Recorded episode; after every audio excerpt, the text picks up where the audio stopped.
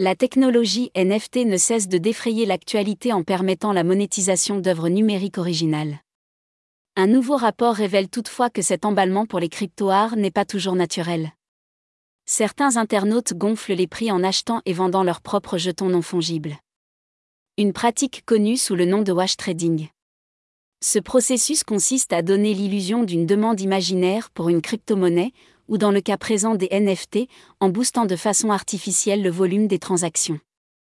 Le wash trading est souvent organisé par des gros traders qui ont la capacité d'influencer le marché.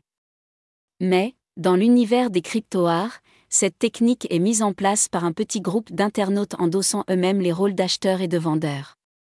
La plateforme Chainalysis a analysé un volume de 44,2 milliards de dollars de crypto-monnaies échangées pour acquérir des NFT en 2021. Elle a identifié 262 utilisateurs qui se sont chacun adonnés 25 fois au wash trading. L'un d'entre eux l'a même mis en place 830 fois, dans l'espoir d'empocher une plus-value au détriment des autres collectionneurs de NFT. Toutefois, cette technique ne porte pas toujours ses fruits.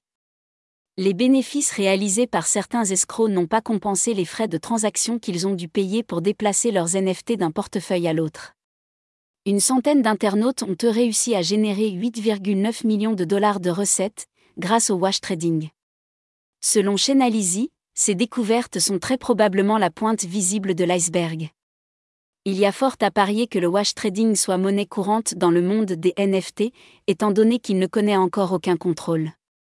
Malgré la forte volatilité des crypto-monnaies auxquelles ils sont adossés, ces jetons virtuels n'accusent aucun signe de faiblesse. Leur marché connaît un essor tel que le Financial Times l'évalue à 41 milliards de dollars. Soit presque autant que le marché de l'art traditionnel, estimé lui, autour de 50 milliards de dollars. Les NFT inquiètent autant qu'elles suscitent l'intérêt. Ils font l'objet de nombreux litiges ces derniers mois, en particulier concernant le droit de la propriété intellectuelle.